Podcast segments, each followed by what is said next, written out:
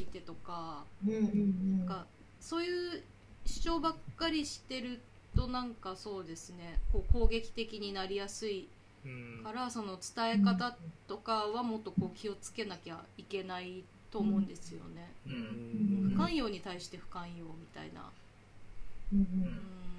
なんかこう変えられるっていうのはなんか本当に本当にもうたた多分こんぐらいだと思うんですよね。なんかそれをなんかここんぐらい求めてるみたいな、あの音声だけで聞いてるね、人もいるから求めてるみたいな。これぐらい音声だけでこう収録もしてるんでこんぐらいっていうのこんぐらい。うんこのくらい？このぐらいとかね。このぐらい。声で表現。大きさをね。ね。なんか、うん、振りかざす時の、うん、加害性というか不寛容さっていうのはなんか最近よく思ううんなぁとは思いますね。ううんんそのコミュニケーションによって誰かをこう傷つけちゃうかもしれないっていうのはもうこれはなんだろう必ず起こりうることですよね。うん。うん。なんかこうパンパン食べたら美味しかったっていうつぶやきだって誰かを傷つけてるかもしれないんですよね。パン食べられない人にとってはみたいな。うん。とかだからそれはまあまあしょうがないんですけど、まあ、それを自覚してるかどうかっていうところもありますよね。自覚できているか。ね。うん、だから藤川さんだって話しかけられて無視してるわけじゃないですよね。うん。みたいなそういうことはないとは思うんですよね。うん。あえてこそのにう、うん。うん。なんか人間関係をそういう意味ではかなりこう、うん。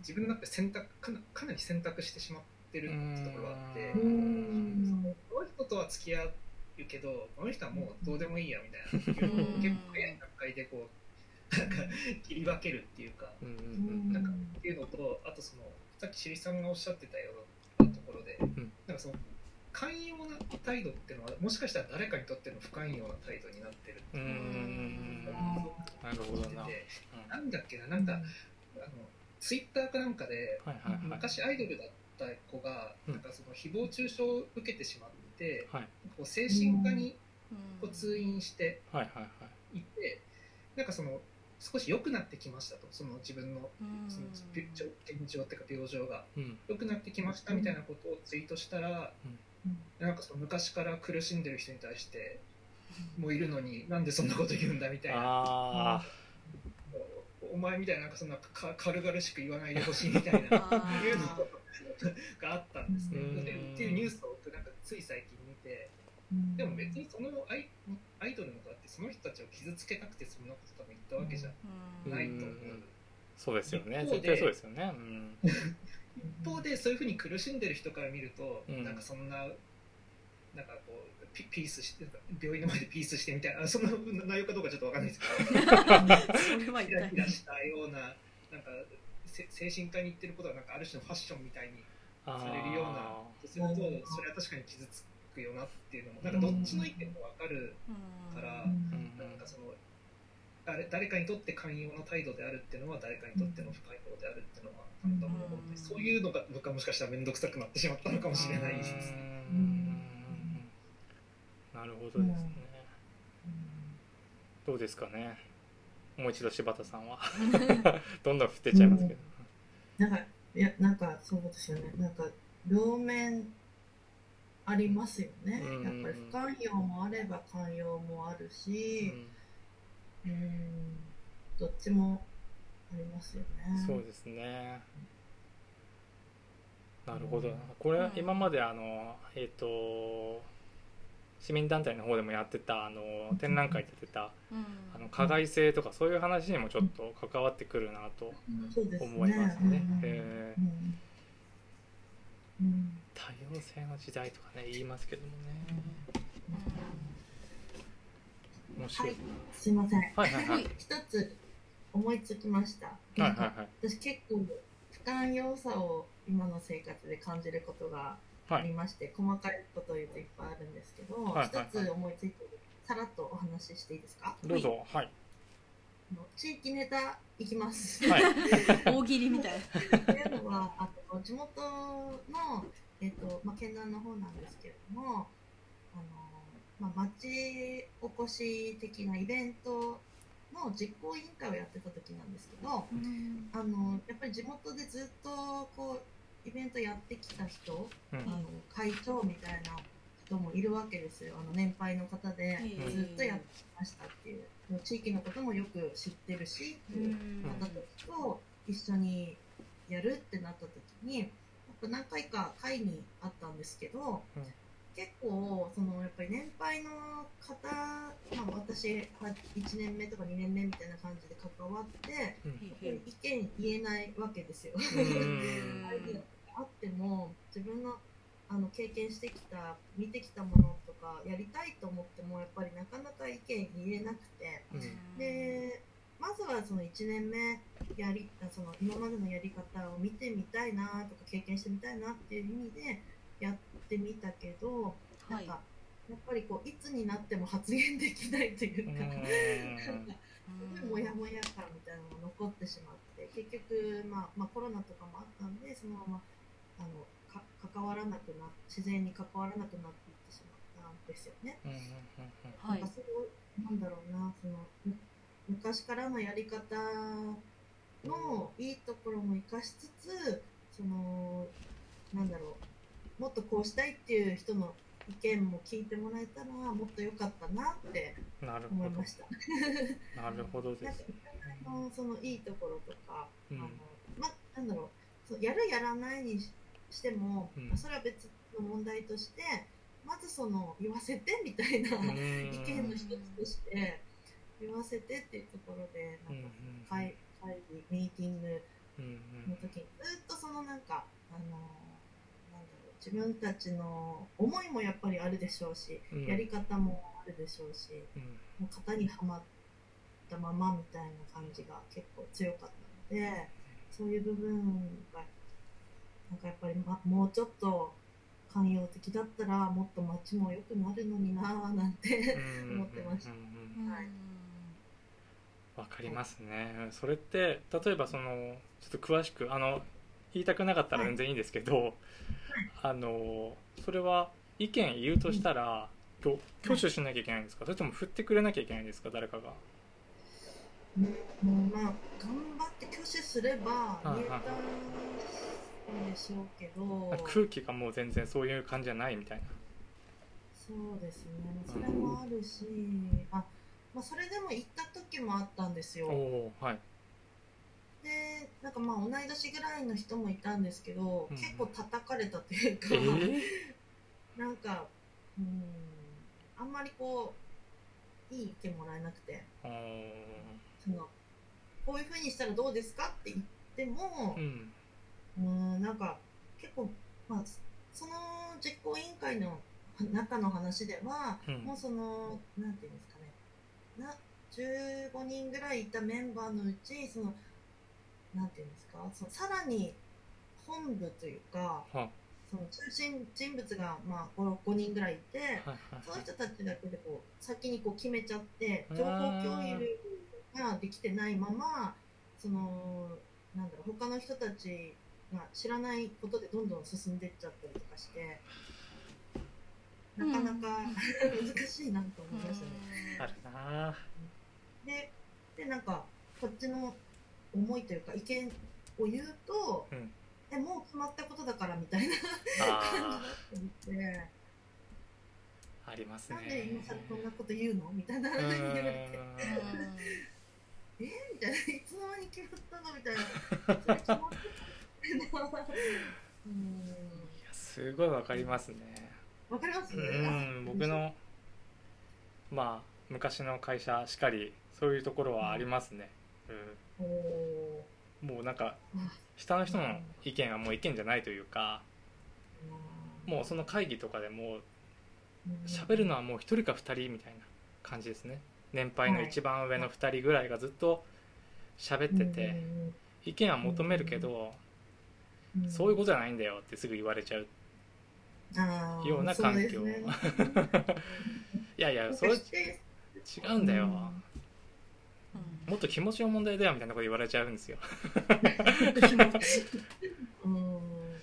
例えばそういうことですよね。なんかじゃあこれって会議の意味ないじゃんみたいな。うん。2人でやってくんないっていう。思っちゃいますよね。うん。ありますね会社とかでもあると思うんですよね、そういう会。会社会社で感じますね。うん難しいですけどねそういうのってあのすごく思うのは回す人議長となる人うん。がこうなんかもうちょっとやれればいいんじゃないかなって常に思うんですけどね。うん。そのね一番偉い人がやってたりするんですよ。結構うん。回す役をそしたら回んないんですよね。進行役ですかね。し進行役を。うん。誰が何言っても一旦その意見をこう飲み込んでくれる人がいないとうん全部こう突っぱねられちゃうともう次から誰も自分じゃなくても手挙げらんなくなっちゃうんですよね空気が。そうですよね。ううん。どうですかねクジラさん。そういううんことに出くわしたことはありますか？学校でもどこでもいいんですけど。全然ありますよ。でありますなんかこれ結構日本特有の文化なんじゃないかなと思ってるのが、うん。山回し文化っていうのあかな、前もってなんかこれ僕がそれこそ社会人になった時とかだったかな。だからまあいずれ、まあ、し診察ちょっとあったくらいで会議とかあって、まああうん。こういうことが、まあ、僕実家暮らしなんでうん。両親とかと話すんですけど、うん。いやなんかこういうことあってさみたいな。なんか全然なんか自分のこう意見とかもあんま言えないしうん。なんか仮にこう言ったとしてもなんかあんまこう受け取り入れられてくれそうにないなみたいなことを愚痴った時に やっぱうちの両親とかもうね全然上の世代なんで。うんうん。いやなんかそういうのは事前にこう根回ししとくんだよと。なんかこういわゆるまあまあかっこよく言ったらファシリテーターみたいなとか司会とかの 方にいや俺はこの会議でこういうこと言おうと思ってるからとか、いうふうに言うとかあとその事前に自分の方に賛同してくれる人をちゃんと話をつけておいてそれから出せみたいなことを言う。根回ししとくんだなよるほど。すごい。ロビー活動。そうそうそう。で多分そういうのって結構昔から多分そそれ自体はあったえうんー。そうですそねの多分その若手がなんかいきなりこう意見を言ったところで受け入れてくれないと、そうしたらなんか自分の味方になってくれる人を作っておいて、なんかそういうふうなところからこうなんか外堀をからうん固めるみたいうん。な、いうふうにしていかないとなんか多分いけないか。で だから昔は多分そういうふうにやっていってでそういうふうにやっていった人がどんどんこう、まあ、出世していったんじゃないかなっていうふうなことはやっぱ思いました。あるでしょ。う上司と飲むねとか。日本っ日本って多分アメリカとかそういうことないと思うんですよ。自分のなんか意見とか実ちゃんと結果が伴うような意見とか、実績実績つけてれば若い人であっても多分意見とかちゃんと言えてかつ取り入れられるけど、まあ、日本のそのある種の年功序列文化みたいなっていうところからそういうふうなね根回しとかっていうのはなんかしなきゃそういうのも面倒くせえなみたいな思うんですけどね。それやっぱり年功序列文化であり男性文化ですよね。なんていうか、それ根回しっていうのはタバコ部屋で決まったりうん。かつてしたでしょうし。で決まあれるはあれだなっていうね。あれで決まりだなって言っといて決まるみたいな。いかにその会議室の外で決めるかっていうのが大事みたいな、だから出世も男性が決まってるんですよ。決まってる確認作業みたいな。そうですねあ俺が決めた、ね俺が回してるー めんどくさですね。それは嫌になりますねういかにこう早く進むだろうけど発言するのにこう一苦労必要っていう。うーん うーん。でも確かにありますよね、そういうことってやっぱり。んそうですね。なんかもうこの配信で何度か名前を出してるんですけどやっぱり森首元首相の、はい、女性蔑視発言の女性の会議が長い発言は長いとかあれって多分本人としては多分周りの男性がいかにあなたに気を使ってきたかっていうのは多分本人あんまり分かってないからうん。多分あの人にとっては円滑に進む会議はやっぱ男性がこうどんどんこう気遣ってで外堀埋めて自らこう動いてくれるからだったんだろうなと思うんですよねあれって。いやいやいや。面白いですね。はい。もうあじゃあ次行きます。はい。ちょっと今つながるんですけどまあそういう女性の会議が長いとかですね。あの呪いの言葉を聞いたことがありますかという話なんですけども、まあ、ここにちょっと書いてあるのが、まあ、秋田でいうところの、まあ、結婚その年なら結婚しなきゃなとか言われたって話もねよく聞くんですよね。女性が。女性が女性に聞くっていう、言われるっていう話も聞きますし、まあ、ここに書いてあるいろいろねここやめたって他も同じだぞとかですねいろいろあると思うんですけども例えば柴田さんは何かこれでありますか、えっと、はい。2つ考えたんですけど、はい。えっと仕事関係ですね、うん。なんかうーんなんか今の、まあ、仕事で職場の,、うん。あの先輩方というか上司の方々をうん。すごく尊敬してるし、うん。あのいつも助けてもらって感謝してることにあの全くあなんていうんですかね。あの間違いはないんですけれども、あの、はい。収入面がちょっと低くてうん。でなんかまあ仕事量なうんまあ、な7時間契約で休憩なしの8時間働いてるんですね、今。え？まあ、普通にフルタイムなわけですよ。はい。あのまあパ、パートみたいな感じで時給でいただいてるんですけど、あの本当、なんだろう、あのその仕事量とか専門性に対して、うん。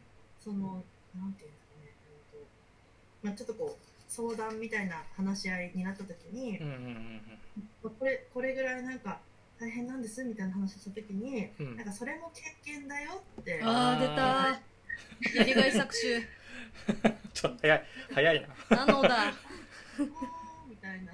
あですよねで飲まれるみたいーうーな、ん。それそのなんか全くそのその先輩っていうか上上司の方に、うん。その嫌な気持ちとかないんですけど、ん。その言葉？うーん。があーっていう。のが一つと、もう一つが、あのーまあ、最近ちょっと、あのボーナスをいただいたんですね、はいはいまあ、パートなんですけど、んあのいただいて、まあ、やっぱり思ったよりも少ないなと感じてしまったわけですよ。うん。でそれをたまたま家族に話した時に言われたのが、ボーナスもらえるだけでいいと、もらえないところもあるんだよみたいな。うんいやいやいやいや、みたいな。うん。私 まあ、まあ、ちょっと県外で働いてたってこともあったり、あと、こっちで正社員で働いてた時も、まあ、13万とか14万とかをもらえてたし、うん。ボーナスももらえてたのに、なんか今、普通にフルタイムの時間働いてて、うん。うんこれだけってなんか正直、やっぱりね。だからその、でもその、まあ、家族は、もっとその条件が悪いわけですよ。うんうん。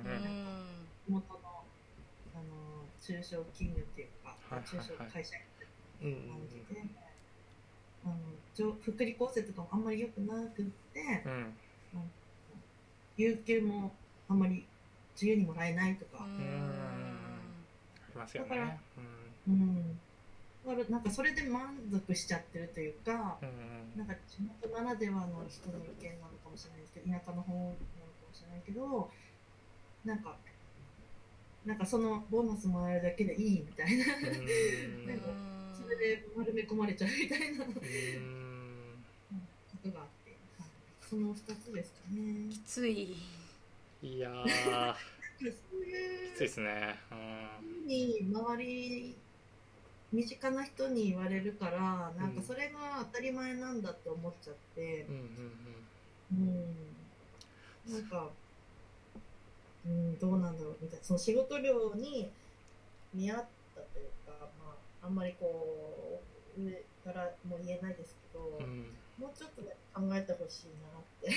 そ誰その、その上司が決めるわけじゃないんですけど、その、なんか、お給料に、ななんだろう、仕事内容に見合ったお給料もっとか、考えてくださいみたいなふうん。うには思います。そうですね。系とか、なんか介護関係とかもやっぱり、なんかそういう意見あると思うんですけど、まあ、それそれ以外の職業もでしょうけど、うん。決めるんだろうみたいな その辺の基準っていうか、うん。まあ私が決めることではないから何とも言えないんですけどなんかそれに満足してる自分のモヤモヤみたいな不満みたいな。ありがとうございます。すごくこの僕が書いたなんかテーマにぴったりの ものを持ってきていただいてすごい仕事でありこうまさに縛り付けるっていうかそのままちょっとなんでなんだろうな押さえつけるような 言葉だなと思ってね。手塚さんどうですか？えなんかその78時間 勤務1日してて休憩ないのってその法に触れないんですか？うんそもそも。なんかうーんなんか厳密にこう1時間みたいな風にはやっぱりどうしてもならなくて。45分とかですか？うーんなんかそのお昼に12時から1時まで休憩っていうわけにいかないんですよね。う、ん。人と関わる仕事なので、あのーなんだろうきっちり時間通りっていうのはちょっと難しいからまああのその職場で考慮していただいてだいぶその休憩取っていいよとかって言ってくれるのはすごくこう感謝してるんですけど、はい。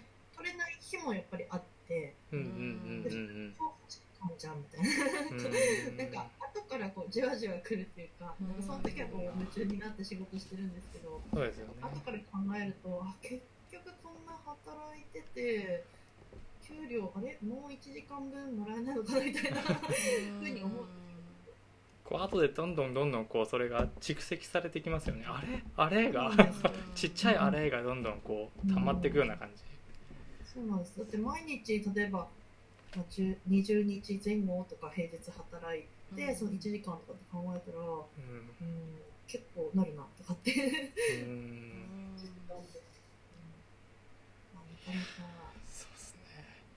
まあ、一人一人対応してもらうのもできない、難しいかなと思うんですけどね。いやーでもそのもらえるだけいいよっていうのはちょっとないなと僕は思いますけどね。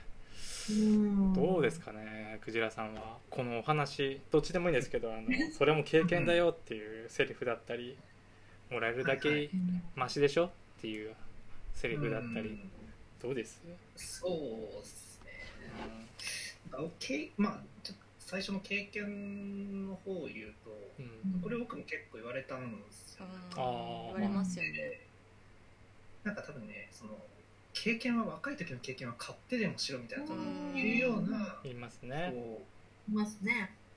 なんか考え方っていうのは結構まだあると思っていてでそれは僕悪いとは思わないんですよ。うん。経験そのものってうん。その、まあ、自分にとっての、まあおまあ、お金そそれが結局お金に変わったりすることってあるじゃないですか。自分の経験がよりなんかいいところいい例えば職場とか、うん。いい職業とかっていうところにうん。こう移るときに生きてくるってこともあるとは思うので、うん。こう経験っていうことは経験を買ってでもするってことは僕は悪いことではないとは思うんですけど、ん。でも職場でさせる経験とかっていうのは、職場に対して自分の時間をもうすでに売ってるわけ。ううんん売ってるわけだからそこに対してはなんかちゃんと正当ななんていうかなこう、ほ報酬なりうん。何かをしてやらせるっていうのが僕はあのそれこそ正当な手続きだとやっぱり思うので、まあ、それを自分で例えばププライベートな時間を使って例えば何か勉強しに行くとか、うっん。ていうことは自分がしたいことであるから、うん。それに関してもあの、うん自分の時間をそれこそ売ってでもやるのは、うん。あのいいいいし、うん。して時とか何かです時代もないと、うん。そうですよね。なんかうん。例えばその、うん、と僕新卒で入った時に、うんまあ、1日例えば9時間拘束の8時間勤務でその残業代を出さないでうん。その例えばお金残ったりとか早く来たりしてうん。お前は一番若いんだから、うん。なんか他の人より経験が少ないからお前ができることは、まあ、他の人よりもいっぱい働くことだと。うんうんそれであの同じ時間だけ働いててもあの前やってた人との差は埋まらないから、うん。その早く来たり遅く残ったりして自分で経験積んでその差を埋めろみたいなこと言われたんですけど、うん。いやいや仕事じゃんみたいな。私給料出せよみたいな。いうふう にはやっぱり思うからやっぱりだからその職場とかその仕事、まあ、少なくともそのその自分が雇用されてるところからうん。うん。こう経験をそのなんか何何もせずにその経 経験だからいいでしょみたいなうん。いうような僕はああちょっと、まあ、受け入れるのは難しい。そうですよね。経なんか研修としてやってほしいですよね、そういうこと。確かに。時間作ってほしいですよね。うん。学ぶ時仕事間。なんだからみたいなますね。うんだからそういうこう余白というかこういきなりこう会社も即戦力を求めたりそうすぐ働ける人を求めてるあまりにこう育てるとかそこまで全然こうなんか余裕がないですよねっていうのをよく思うんですよね。うん、確かに、うん。そうかもしれないですね。そこでなんかその経験を盾にするというか。うまく使って。理解できなくもないんですけどね、そこに関しても。まあ、例えばその新卒で入ってきた子とかが何もできないっていうのは、まあ、しょうがないっていうか、うん。まあ、そこにある程度教育のコストをかけるのは、まあ、うん、仕方ないと。思うんだけど、例えばじゃあ30代、まあ、40代とか40代に入ってきた人がうん。なんかこう何も分かりませんっていうふうになるのは、まあ、確かにそこにちょっと教育コストをかけるのはうん。うん組織としても、まあ、ちょっと時間もったいないなって思うようなのは考え 葛藤してる。言葉選んでますけどまあ そうですね、うん、かなって心情はわかると、会社としてもリスクがあるというか、うん。うんそうなんか。もう40歳なんだからそれくらいはできてよみたいな。うん。あー50歳だったらそれくらいできてよみたいな、まあ、もしかしたらこれ呪いの言葉なのかもしれない、いやいやいやいや50代だからって言ってできることできないことあるよみたいな、うんそうですよね。うん。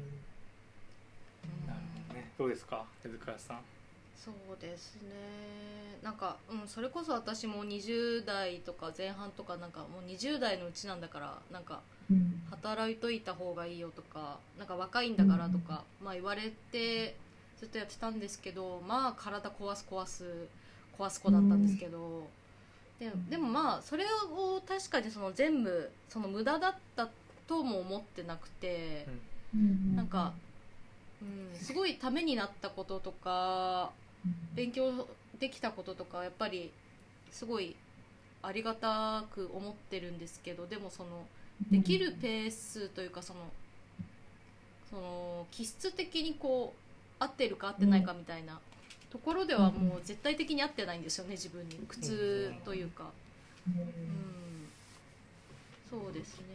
なんかもう全てのなんか自律神経が破壊されてなんかすごいことになってたんで、うん。うん、そうですね。うん、そういう、まあ、苦労はしましたけど、うん、なんかでもそれがあったからこそもうその業種は絶対やらないっていう経験則が自分でできたりとか、逆にねもうそこにはもう絶対にやらないっていう腹は決めましたね。壊しすぎてそうやって人がいなくなるパターンもあるんでしょうね。その業種からね、うん。いっぱいいるそねの柴田さんがさっき言ってたようにその例えばこの介護職であったり教育の職業であったりがなぜか賃金が低くてうん。なんか株とかそういう本当は大事さで言うと社会的な大事さで言うとそんなに上に来ない業種の方がなぜかこう高賃金であるうん儲けてるっていうのはすごく矛盾してるなと思うんですよね。なんで介護とか教育の方が賃金下でなんか当たり前みたいな空気すらあるっていうのはすごく変だなとは思いますよね。うんなんか需要がある仕事なのにとか思う時もありますね。うんうんうんうんそうですよ必要ね。なのに。絶対必要ですよね。なんかついこの間、うんあのなんだっけな就活サイトが底辺職っていう言葉を使ってああーちらっと見ましたね。まあ、こういうふうな職業は、まあ、その賃金が低いとうん。待遇が低いみたいなので、いうことか、職業一括りに底辺職っていうふうな私は使ってなんかめっちゃ炎上したです、なんかその、まあ、僕も底辺職って言い方結構、まあ、かなり乱暴な言い方だと思うし、まあ、当然受られないんですけど すごいですね。その印さんがおっしゃったようにその、そこでまあ、くくられていた職業の待遇が低いっていうのはまあ事実だったわけです、介護職とか、でも介護とか、まあ、保育とかって、結構そのまあなんていうか資格なり、ある程度のこうスキルみたいなものって必要で、なんか決して楽な仕事ではない。いや本当ですね。本当に高なスキルが、であの職業的なスキルが必要なのに、そのまあ、底辺職って言われてしまうような待遇の悪さっていうのは、うん、まあちょっとこれはちょっとなんとかしてほしいよなっていうかしなきゃいけないそうですね。思いましたね。まあ、それがそれもそれこそも呪いの言葉なのかもしれないですね。底辺職俺ちゃんと見てないんですけどすごいですねちゃんと見見ました？見ました見ました。な何が上結構ね 10, 10種類くらい職業があって、はい、なんだっけなちょっと今今調べてもいいですか？あはい。あ私も見よう。なんかこう怖くて見れなくて。きっと恐ろしいことが書いてあるんだろう。あ就活サイトみたいなとこが出してるんですね。そうです。就活サイトがよく出すなあなんか土木建設作業員とか工場作業員とか家住めねえぞそんなこと言ってたら。とか、まあ、介護士ゴミ収集スタッフたいな、でもこの人たちの仕事ってまあいなきゃ困るじゃないですか我々そうですよね。本当ですよね。ゴミか集めてくれないとか。本当ですよね。でも確かにその僕言ったとおりそのそういったことは本当に良くないと思うし分断煽るし、うん、良くないと思う一方でこの人たちの待遇が悪いことはやっぱ事実としてあって。おかしいですよね、やっぱそこら辺のこうなんていうか歪みっていうか、うん、なんていうのかな、うん、盗作してるところをなんかしないしてほしいなっていうかこう一個人でできる問題ではないんだけど、うん、なんかほしいなって思うのはやっぱりありますかね。うんえー、飲食店スタッフとかまでそうなんですか？うん、へえー、なんかおかしいですねその価値観は。おかしすぎる。僕からしたら。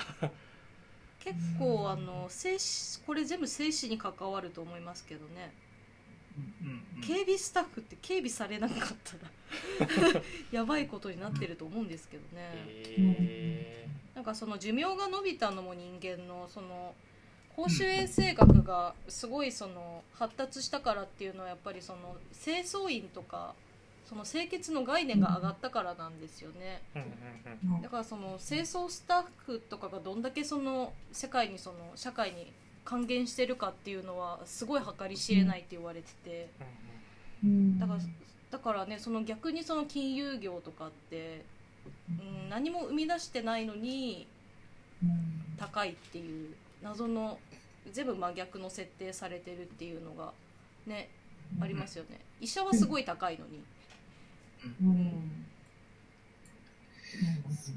だからさっきのその、まあ、給料のちょっと流れ的にちょうど給料の話にさっき柴田さんのあったと思うんですけど、はい、まあそのなんていうのかな低くていいっていうのは結構ねよ僕もよくないなと思ってて、だから、ね、なんていうかないかに低いかを争ってるような感じがする見見えちゃうんですよね。だからでもなんか本来であればもっと待遇を上げていってなんかなんていうかな結構公務員の給ボーナスとかのニュースが出ると今度もらいすぎだみたいななるじゃん。なりますね。なんかそれ公務員の給料を下げることよりも自分たちの給料が上がることの方を考えるかなんか確かに的なんじゃないかな。そうですよね。なんか公務員もらいすぎだみたいな、なんか税金こんなにみたいな。ありますね。あるんだけど、なんかこう足引っ張り合うよりだったらなんかいかに自分たちのこう待遇とか自分たちのいる場所をこう上げていくかっていうのになんか僕らのエネルギーもそうだし行政とかエネルギーを使ってくれるとなんかなっていうふうな感じでします。本当ですね。その方が絶対ハッピーハッピーですね、ううん。ん、公務員バッシングありますね。ありますねええ。あれガス抜きだと思うんですけどね。なんか。世の中の人の不満の、なんかそこにこう矛先を向けているような感じをするんですけどね、なんか公務員なら叩いてもいいみたいな。おかしいですよね。感じませんうんあります。あります田舎だと特になんか公務員だとなんか勝ち組みたいなこう変な意識があるし、うん。あでもなんかそのこ秋田この前の秋田県だったかな。秋田県のボーナスが確か80万くらい。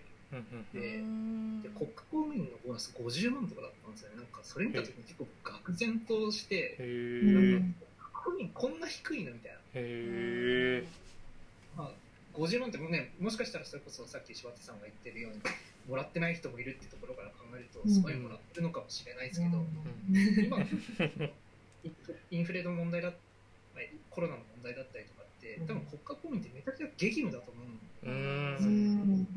それなのになんかたった50万しかもらえないってなると国家公務員になるメリットみたいなのって全然ないなみたいな。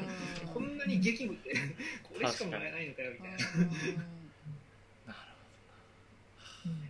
感じましたほどいや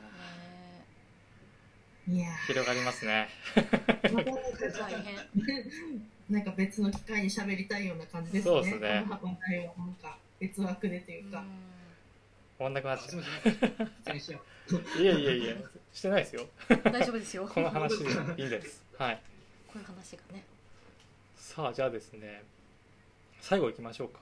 じゃあどうしたらいいのってところですね、じゃあどうしたらいいのってあの難しいと思うし答え出ないと思うんですけどなんかですねこうもうちょっとみんながピッピッとキリッ キリッとすべきだみたいなとこじゃなくて例えばこう制度的にというかなんかこう例えば今の話で言ったらやっぱ給料上がるような公務員のバッシングをしないような何かこう、何か啓蒙で啓蒙って言ったら気持ちかもやっぱり。なんか制度的な話とかなんかできるのかなと思ったりですねしたんですけどね、もうちょっとこうなんだろうなさっきもクジラさんも言ってましたけど分断にいかないようにというか柴田さんがこう今やられてるようなコミュニティ作りとかうんそういうのにもつながると思うんですけど、うんこう分断せずにこうなんでしょうね。よりみんながこう生きやすいような世の中にできればいいななんてことを思うんですけどね。確実に秋田県っていうのは日本の最先端をねあの悪い悪い意味で言ってると 思うので そこでもし何かこういいアイディアが生まれたとしたらそれは本当に全国に広がることかもしれないしっていうのは楽観的かもしれないですけどなんか思ったりもするんですよね。どうですかね？どうしたらこうもうちょっとみんなが生きやすくなるかなと思うかって投げたら難しいですか？難しいですよね。いろんな問題ありますからね、なんか、うん。えっとですね、こう、ちょっと意識の部分うん、で、はい。ぼんやりしてるかもしれないんですけど、全然大丈夫です。はい。まあ、あのずっと思ってることというか、うん。その秋田で、まあ、生まれ育ってなんかおかしいなとか、うん。なんかここどうにかならないのかなみたいな感その県外に出た時になんか感じた違和感みたいな部分ともつながるんですけど、はい。そのなんかこうその例えばなんか人と会話するときに、うん。なんかなんだろう相手の方のこう話を聞いて、うん。いやそれは違うなんか自分はこう思うみたいな風に言うんじゃなくて、うんうん。なんかまずはこうあそれいいねってうんなんか受け入れるとか、うんうん相手のそ意見意見というか思いを聞いた上で、で私はこう思うんだけどどうみたいな風に言えればもっとこう寛容的な 社会になるのかなうーん。意識してそれは喋るんですけど、うんうんうんそうするとなんか相手ともこう喧嘩にならずにというか、うんうんうんあんまりこうぶつからずにあのいけてるのかなって思いますね。うんうんうんはい。うん。わかりますそれは。すごく。はい。うん、あとはなんか話をやっぱり聞いてるよみたいな感じでこううんうんってうなずきながら聞いたりとか反応しながら、あのー思いを伝えたりとか、うん。うん、そうすると相手も納得してくれたりとかうん。っていうことは結構ありますね。うん、でかいですよね。うん。うん、意識の部分ですけど、うん。わかる。すごくそれはその自分の意見をまず尊重されるってことですよねそうですね。一個の意見としてちゃんと、うんやっぱりこううん。さっきも言ってたようにこう会議の中で「うん。はい」ってこう言うってもうめちゃくちゃ勇気がいると思うんですよ。うん。信じられない勇気がいると思うんですね。僕もそんなにこう率先してこう発言するようなタイプではないので性格的に。やってる人見ると本当にすごいなと思うんですけどもやっぱそれをその勇気に見合った対応をしてもらえるとすごくいいですよね。その場も活性化されるだろうし。うん。うん。だって会議なんだからって話し合おうよっていう。そうですよね。そもそも成功法で言ったらなんで嫌な目に遭わないといけないんですかね、やっぱ今の会議って会議じゃない場合がすごく多いと思うんですよね。これでやるからみんなうん。OK? じゃあ終わりますみたいなことを2時間ぐらいかけて やってるっていう会議は僕も何度も経験してますけども、うん。嫌ですよねうん。言いなりみたいなそうです感じでね柴田さんにも前ちょっとお渡ししたあの地方創生のファクター X っていう、はい。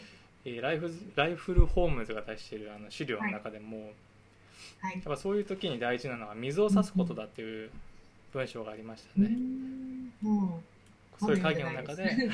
長いですからね。100ページありますから、だからこうななん通貨でそういうなんか偉い人たちが決めようとしてる中で、もう頑張って水を差す、いやでもこれはみたいな、ちょっと落ち着いてもう一回語りませんかっていうのを言うべきだみたいなの書いてあってああそれも確かになって思いましたけどね、どうですかねクジラさんは生きやすい世の中。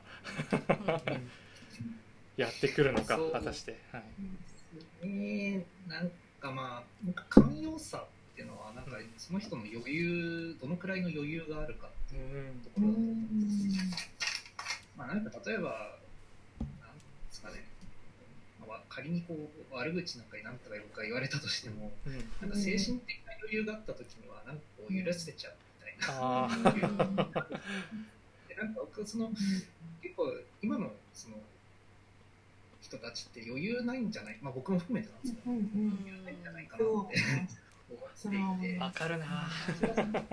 精神的な余裕なのか、うん。こう例えばお金とかうん。時間とかそういう本当に物理的な余裕なのか、なのかまあそれは人によって違うと思うんですけど、でなんかねこう余裕がないなってはやっぱり自分も自身も思って、思いますね。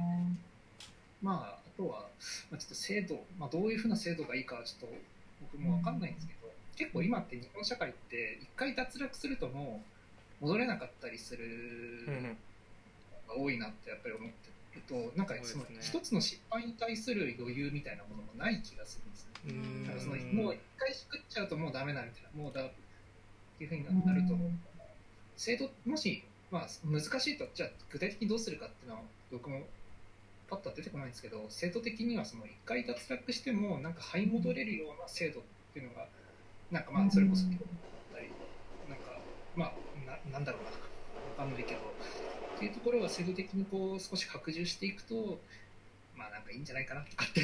ありがとうございます。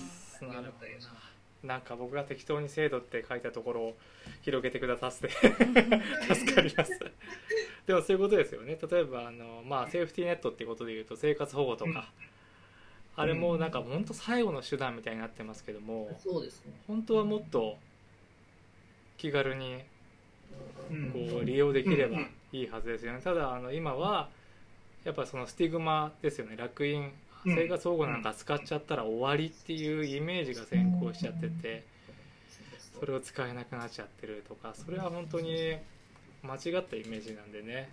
うん。うんそういうのをこだからそういうふうに使えれば一回こう、うん生活保護になってしまっても、うん。こう自分の努力でもってうん。ある程度こうなんか挽回できたりとか、うん。回復できたりっていうようなことが制度的にうん。まああったりするとまあいいんじゃないかなってそのなんか何でもかんでも多分一緒にしちゃうとそれこそ行き着くとか僕は社会主義みたいな みんなそうで貧しいみたいな。貧しく。それはちょっとまずいんじゃない？かな、まあ、格差がいいかどうかは別にしても、うん。頑張った人が正当な努力が報われるっていうような設計ができるのであれば、なんかもっと、うん俺も頑張ろうかなっていうふうにはまあ思えたりうん。なりますよね。うん。もちろんその頑張らなかった人って言い方あれだけどこう脱落してしまってもある程度こうセーフティーネットがあってうん。で頑張った人は頑張った人でどんどんどんどんこう上に行けるっていうかこう成果が認められるっていうような制度とか、制度設計社会設計みたいなのがあるとまあこう寛容に人に余裕も出てきてきて人になれるんじゃないかなと思ったりしますね。なるほど。すごくよくわかりますね。うん。どうですか手塚さんは？なんかこうなんか甘やかされててずるいみたいなのってあるじゃないですか。なんかその弱い立場の人たちに甘えるなみたいな。それは生活保護とか？とか,、まあ、なんかその障害者の人が声上げてるの見てなんかいやいや言う人いるじゃないですか。なんかなんだろうな。なんか自分たち守られてるのに甘やかされてるのにずるいみたいな感覚がすごい大きいなと思ってて。うん。なんかそういうふうに言ってる人たちはまあそういうふうな環境でそういう言葉を聞いてきただろうけどもなんか、うん、本当にその人たちも余裕ないんだろうなとは思いますね。うん、なんだろうな。そうですね。なんかね余裕がないというかそういう言葉に囲まれて生きてるとそういう言葉入っちゃうっていうことはうん。あるよね。ね、大変だったら辛かったら助けるっていうことがなんかこう当たり前としてあるべきはずなのになんかそういう風にされてる人を見るとそのいけすかないっていう気持ちになっちゃう人とかってうん いるね。うん。いるしなんか自分もそういうところあるかもしれうん。社会が優しくなかったんだなと思いますね。うない、うんん。自分がこうしんどいとうん自分がこんなしんどいのにあの人は楽してるみたいな考えになっちゃったり。うんうんうん。それもよくわかるがなんかこう性別のことで言ったらその女はその男よりこう楽でいいよなとかなうん。なんかこうちゃんとこうキャリアを築こうとして頑張っててもなんかどうせなんか結婚するからなんかそんなことしても意味ないよみたいなうんこと言われたりとかすごいこう女が楽してるってこう思われてることはすごい多いと思うんですけどそれ以前に男社会がきついだねっていうのは分かりますね。うん。制度ね制度ですね。ですね、うん。まあ、制度を、まあ、変えるというか作っていくには、まあ、何しろこの制度を作ってくれる我々の代弁者を国会に送らなければいけないということで皆さんね選挙がねありますので ぜひね行っていただきたいですけどもね、はい、はい。美しい流れをつなげましたけども。はい。ということでですね全部やりました。ありがとうございます、はい。ということで。ありがとうございます。あこれやってないな。こういう表もあります。はい。前回もありました。はい。これも喋りました。かわいい。はいじゃあもう終わりますねありがとうございましたこれ最後に。告知ですはいこのクジラさんと私が始めたおしゃべり会アゴラでございますですよねクジラさはい。かわいそう。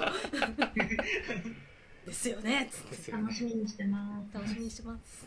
僕がこう回してます次いつやりましょうか？ここでまだまだ決まってないですね。連絡します。決まり次第。はい。決まり次第。お願いしま。決ますり次第。ツイッターで告知お願いします。お願いします。今のところね僕がこう MC をやりうん。こうあたふたしたらクジラさんに投げちゃうっていうことを 最近続けて。でもこう返してくれるから。ああって。あちちちち。あそうやってますね。はいで生徒ジェンダーのお話会というのもこれからですね毎月あります。で12日にもうすでに決まっております。はい。夜8時からねーはい。やります。あのマリリンじゃない方がね今回やるらしいので、はい、ちょっとお楽しみというアータラボのアータラボの誰かが やるということなんですね、まあ、マリリンもねいるらしいですけどもお楽しみという感じですね。はい。はい。そしてはい。お願いします。柴田さんから。ありがとうございます。はい。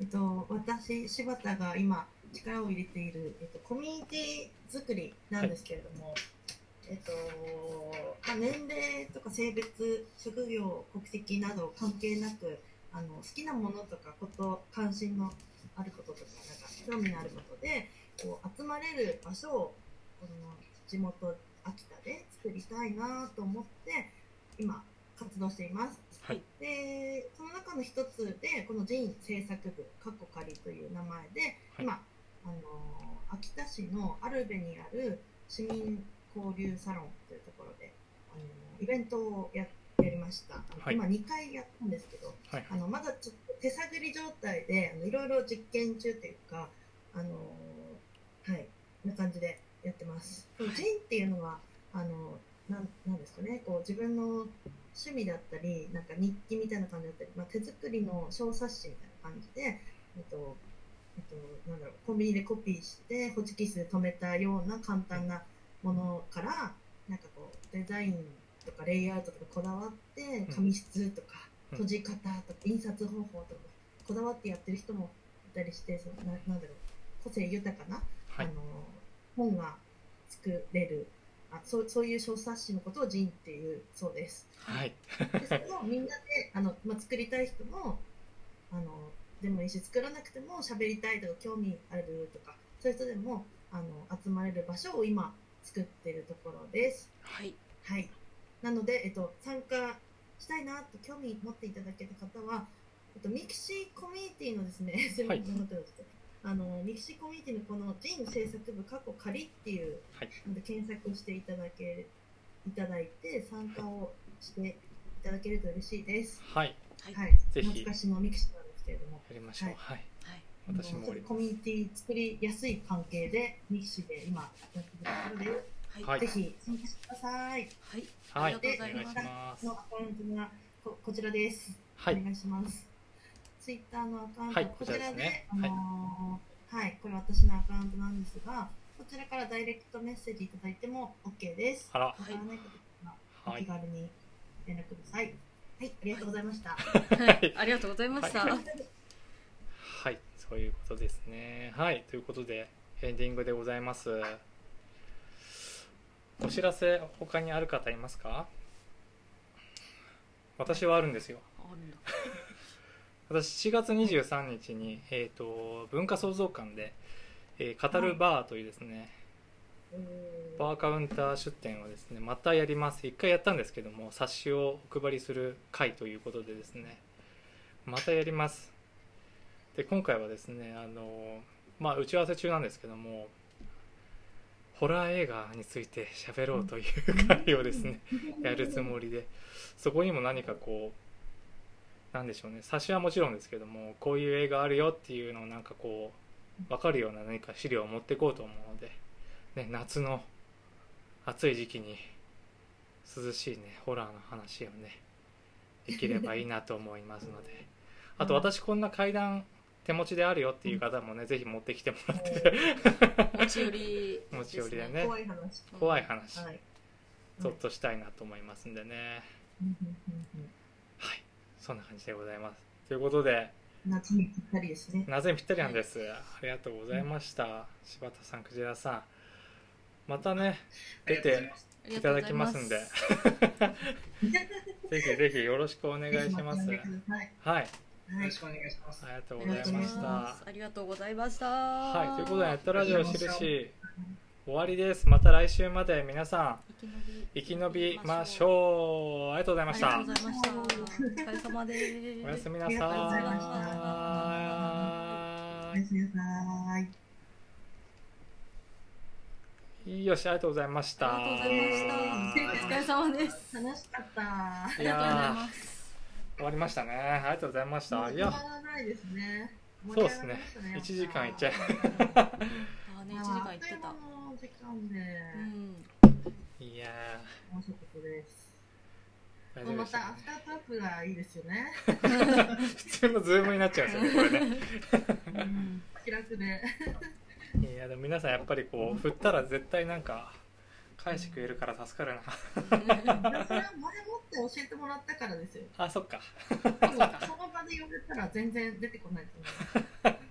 困りますよねよかったら言っといてありがたいです。いやいやいやいや。どうでしたか？皆さん言い残しありますか？言い残しあっても 今流れてないんですけど。なんか前回、あんまりやって腰流れてる説明終わります。あ